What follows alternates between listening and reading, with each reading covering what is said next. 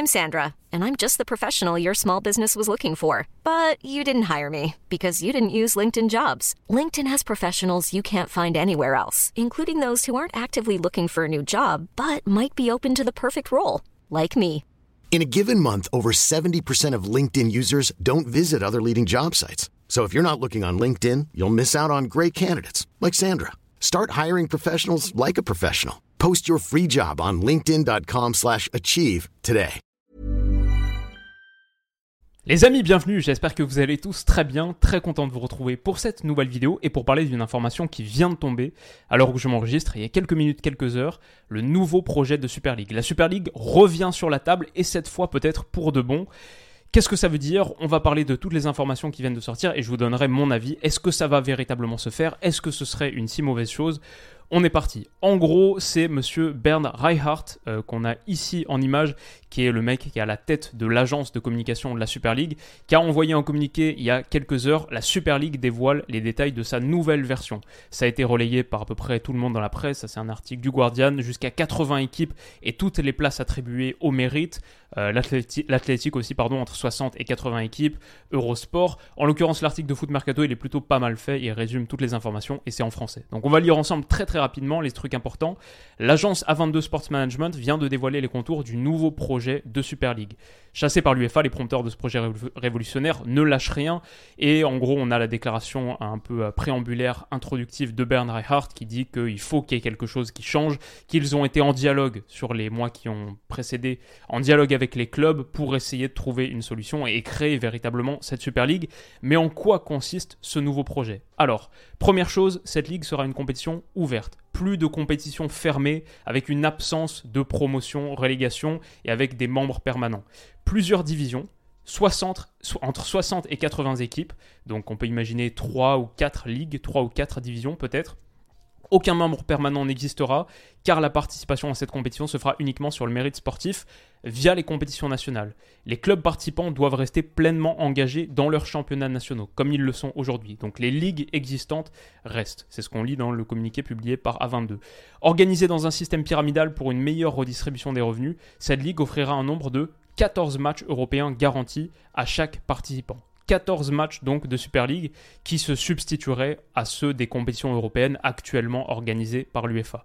Donc ensuite, il y a plein d'autres petits éléments euh, qui sont en gros la réponse à, des principes qui ont été énoncés par les fondateurs de cette Super League. Avec le dialogue qu'ils ont eu avec les clubs, ils sont arrivés à 10 principes. Les voici, voici la slide du PowerPoint. On a, c'est relayé par Ben Jacobs qui est un peu expert du sujet là-dessus, les 10 principes de cette nouvelle Super League. Le premier, c'est que ce soit broad-based, donc accès à tous et compétition méritocratique. Ça, c'est pas étonnant que ce soit tout tout en haut des principes clés phares parce que la réaction à la Super, League initiale a été tellement basée autour du fait que c'était une compétition fermée, qu'il y avait des membres permanents, c'était inacceptable par rapport à l'environnement du foot, pas assez d'enjeux, etc. Donc, premier truc, tout le monde peut y accéder et aucun membre permanent, promotion, relégation, etc.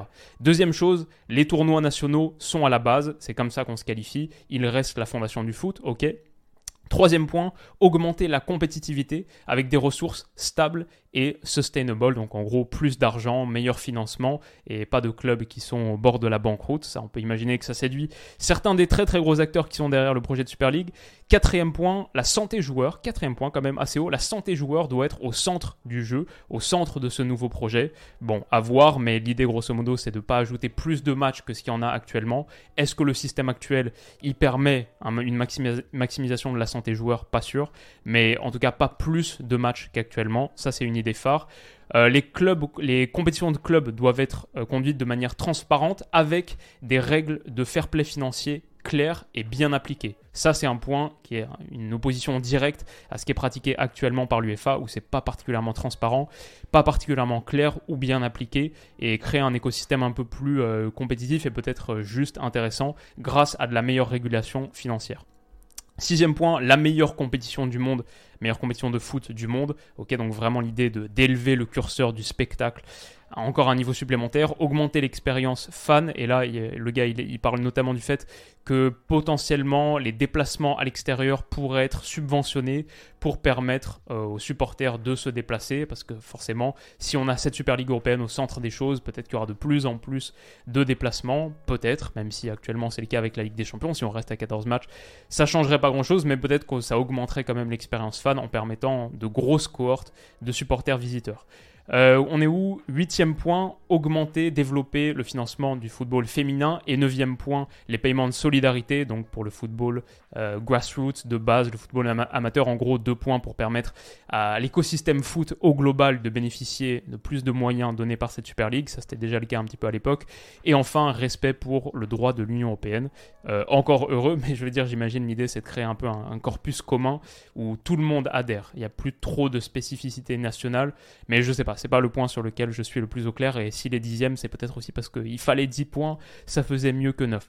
Mais voilà grosso modo pour les nouveaux principes de cette Super League. Alors, mon avis sur la question.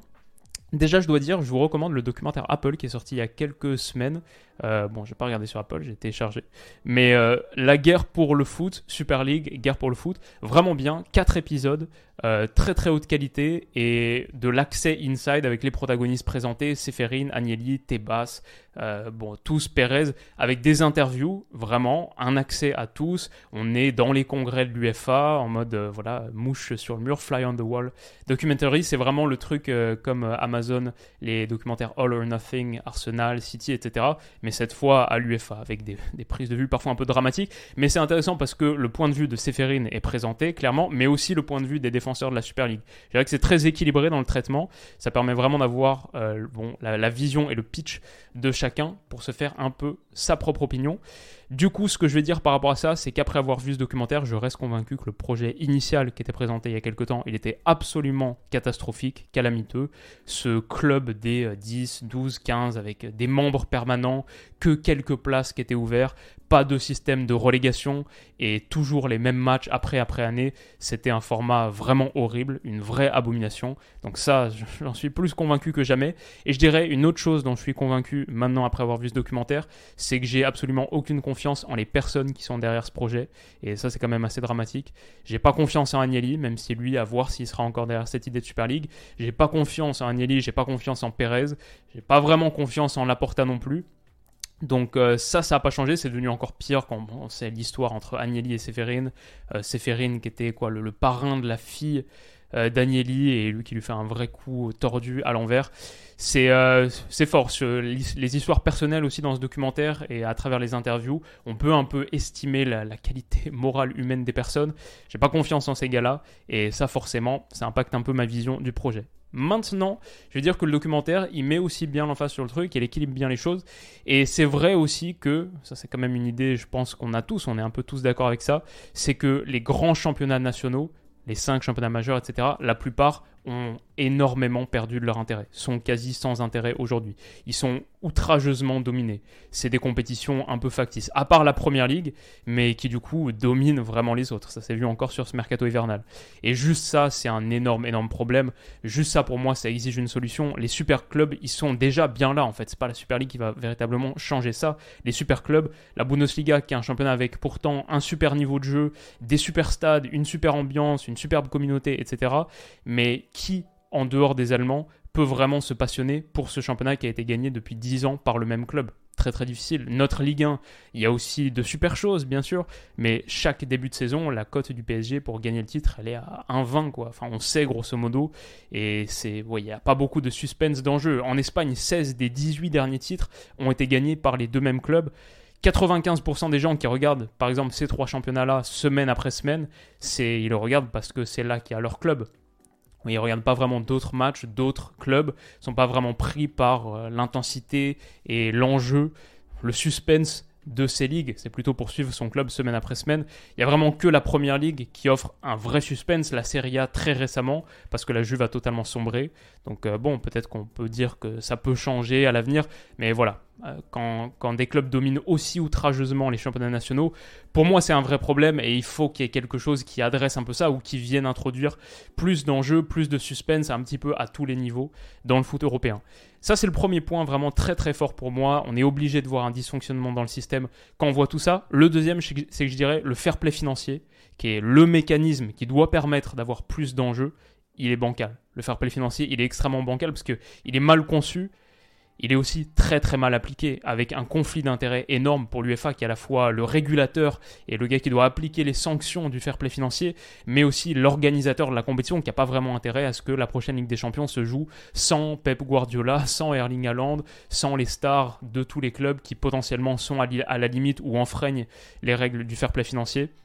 Être à la fois organisateur et régulateur des compétitions, et être constamment aussi sous la menace d'un projet alternatif, ça, c'est voilà le, fameux serpent de mer de la Super League, etc. Quelque part, peut-être, euh, il vaudrait mieux que ça se concrétise parce que à avoir toujours cette menace en trame de fond, ça limite vraiment ce que peut faire l'UFA pour appliquer les principes qu'il s'est fixés. Et typiquement, le nouveau projet de Ligue des Champions, je le trouve extrêmement médiocre. C'est juste une tentative un peu désespérée de garder les gros clubs dans le giron pour pas qu'ils aillent fonder cette Super League. Donc voilà, dans la manière dont les choses sont actuellement aujourd'hui, et je pense qu'on est tous d'accord pour dire ça, c'est pas comme si les choses étaient parfaites et que la Super Super League venait menacer une structure qui fonctionne très bien, qui satisfait tout le monde. Non, actuellement, la manière dont ça se passe, il y a de vrais problèmes à régler. Donc euh, il y a tout ça, et ensuite je dirais que voilà, le foot, euh, il a changé, oui c'est vrai. La division entre gros clubs et petits clubs, elle existe déjà. Le foot populaire, local, euh, c'était quelque chose, mais au niveau professionnel, il a déjà quasiment disparu. Et le foot business, euh, mainstream, global, hyper capitaliste, il existe aussi. Voilà, je pense qu'il y a vraiment cette tension entre un foot qui est local et populaire dans son origine, mais aujourd'hui qui est aussi mainstream, global, hyper capitaliste. Il y a cette tension, il y a cette crise d'identité entre jeu du peuple et show business. Les deux phases, les deux facettes de ce sport existent, sont existent en parallèle, sont conjointes et on ne peut pas ignorer l'une des deux. On peut penser voilà que c'est bien euh, la qualité du spectacle a clairement augmenté, sa portée planétaire a clairement augmenté. On peut très bien défendre l'argument que les Vietnamiens, les Saoudiens, etc. ont aussi le droit d'aimer le football européen, de se sentir proche de ce sport magnifique, pourquoi pas. On peut aussi penser que c'est mal pour des raisons évidentes, ça attire des personnes mal intentionnées, des fonds vautours, du sport washing, etc.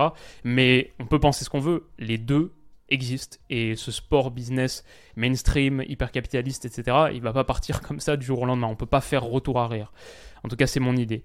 Et même si personnellement j'aimerais que voilà ce soit un petit peu peut-être différent, voire un système beaucoup plus égalitaire où chacun a grosso modo les mêmes ressources en football, hein, je dis, euh, tout le monde a grosso modo les mêmes ressources, que c'est purement la qualité de ta prise de décision qui paye, euh, pas à quel point tu peux permettre de te tromper parce que tu as des ressources infinies, et un système aussi qui donne à voir toute la diversité du foot européen, ça, ça me plairait beaucoup, mais je suis réaliste, et du coup je suis plus intéressé par des solutions réalistes. Comment est-ce qu'on peut véritablement rendre notre foot plus prenant, et peut-être euh, avec des régulations mieux appliquées? C'est vraiment toute la question autour de ce projet de Super League. Est-ce que ça va se faire? Est-ce que cette nouvelle version va atteindre son but et va se réaliser? Euh, Je vais dire, cette nouvelle version précisément là, dans quelques mois, je ne sais pas, parce qu'il y a toute l'affaire légale autour du fait que la Cour de justice de l'Union européenne doit statuer sur le fait si oui ou non l'UFA a le droit d'interdire les clubs les frondeurs ou qui participeraient de les interdire de, des compétitions, des autres compétitions qu'elle organise, euh, par exemple l'Euro, si la FIFA est de mèche, la Coupe du Monde, et on peut imaginer que dans ce cas-là, la pression serait trop forte, que les clubs réussiraient pas à monter ce projet alternatif. Mais même si ce projet-là à court terme marche pas. Et pourtant franchement il pourrait parce que je pense qu'il est beaucoup plus complet et il plaît plus à l'opinion publique qu'avant. Même si ce projet là marche pas une Super League dans quelques temps et dans pas trop longtemps je dirais que oui je pense que ça va arriver. À 60 40 70 30 un truc comme ça. 65 35 deux chances sur trois pour que ça se produise je dirais. Un parce que je pense que l'UFA est pas très forte euh, elle a beaucoup de revenus, etc. Mais elle dépend des clubs. Et si les clubs partent, elle a plus vraiment de pouvoir. Deux, je pense que l'opinion publique est pas si réfractaire que ça. Euh, les manifestations qu'on a vues à Chelsea, etc., qui ont mis fin au projet de Super League, le premier projet initial, euh, je pense que c'est plus une minorité qui est très active, qui est bien organisée collectivement et qui défend de superbes valeurs. Moi, je suis très chaud avec ça. Mais je crois qu'il y a aussi une majorité silencieuse qui, honnêtement, est plutôt friande d'un nouveau modèle et un modèle plus spectaculaire, plus vers l'angle mainstream, show business, etc. Euh, oui, je crois que ça, ça existe aussi très fort. Et que cette majorité silencieuse, elle est là. Ou en tout cas, une, grosse minorité euh, silencieuse. Et enfin, à part ces, personnes qui ont envie de changement, je crois que les acteurs de la Super League, ils sont persistants, ils vont pas abandonner de sitôt, et ils sont très bien financés. À l'époque, c'était quoi? C'était JP Morgan ou un, gros fonds d'investissement, une grosse, grosse banque privée qui était derrière le projet. Euh, Là, à nouveau, sur cette nouvelle Super League, je ne doute pas qu'ils trouveront des fonds parce que la solution qu'ils proposent euh, financièrement va rapporter plus que le modèle existant. Donc euh, ça, bon, ça, a des chances de marcher. Les raisons pour lesquelles j'ai quand même des, doutes, c'est qu'il y a des grosses institutions qui sont véritablement opposées. Le Paris Saint-Germain de Nasser Al-Khelaifi qui s'est particulièrement rapproché, c'est bien retracé dans le documentaire, particulièrement rapproché de l'UFA depuis sa prise de position, très forte au moment de l'annonce de la Super League initiale. Le Bayern aussi. C'est des raisons pour lesquelles je ne suis pas encore convaincu et aussi parce que j'ai pas confiance en les personnes qui sont derrière ce projet, comme je l'ai dit, les Agnelli, les Perez, etc. Euh, eux, je ne suis pas certain qu'ils arrivent à leur fin et j'ai pas confiance en euh, le bien fondé moral de leur poursuite. Donc euh, voilà grosso modo pour mon avis sur cette question très très complexe. On verra sur les prochaines semaines, mais je pense que ce nouveau projet, cette nouvelle version qui a, des parures beaucoup plus ouvertes, démocratiques, qui correspond beaucoup plus à l'opinion publique et qui est un peu en phase avec les, les rejets qu'il y avait eu à l'époque sur le projet initial, bah il a des chances de convaincre. Moi je serais pas surpris que sur les prochaines semaines on voit plus de voix qui vont en ce sens. Et ouais, moi je dois le dire à nouveau, la manière dont fonctionne le foot européen actuel, avec des championnats nationaux qui sont privés de leur intérêt et un, mécanisme de régulation qui devrait mettre plus d'enjeux, de suspense, d'équilibre qui fonctionne pas, le fair play financier actuel qui fonctionne pas, et bah ouais, je suis pas contre du changement. Peut-être pas ça exactement, mais il faut qu'il y ait du changement parce que la manière dont l'UFA gère le foot actuellement, c'est pas satisfaisant. Voilà grosso modo pour mon avis. J'espère que la vidéo vous aura plu. On se retrouve très vite pour une prochaine. Prenez soin de vous et à bientôt. Bisous. Ever catch yourself eating the same flavorless dinner three days in a row? Dreaming of something better? Well, HelloFresh is your guilt-free dream come true, baby. It's me, Kiki Palmer. Let's wake up those taste buds with hot, juicy pecan crusted chicken or garlic butter shrimp scampi. Mm. Hello Fresh. Stop dreaming of all the delicious possibilities and dig in at HelloFresh.com. Let's get this dinner party started.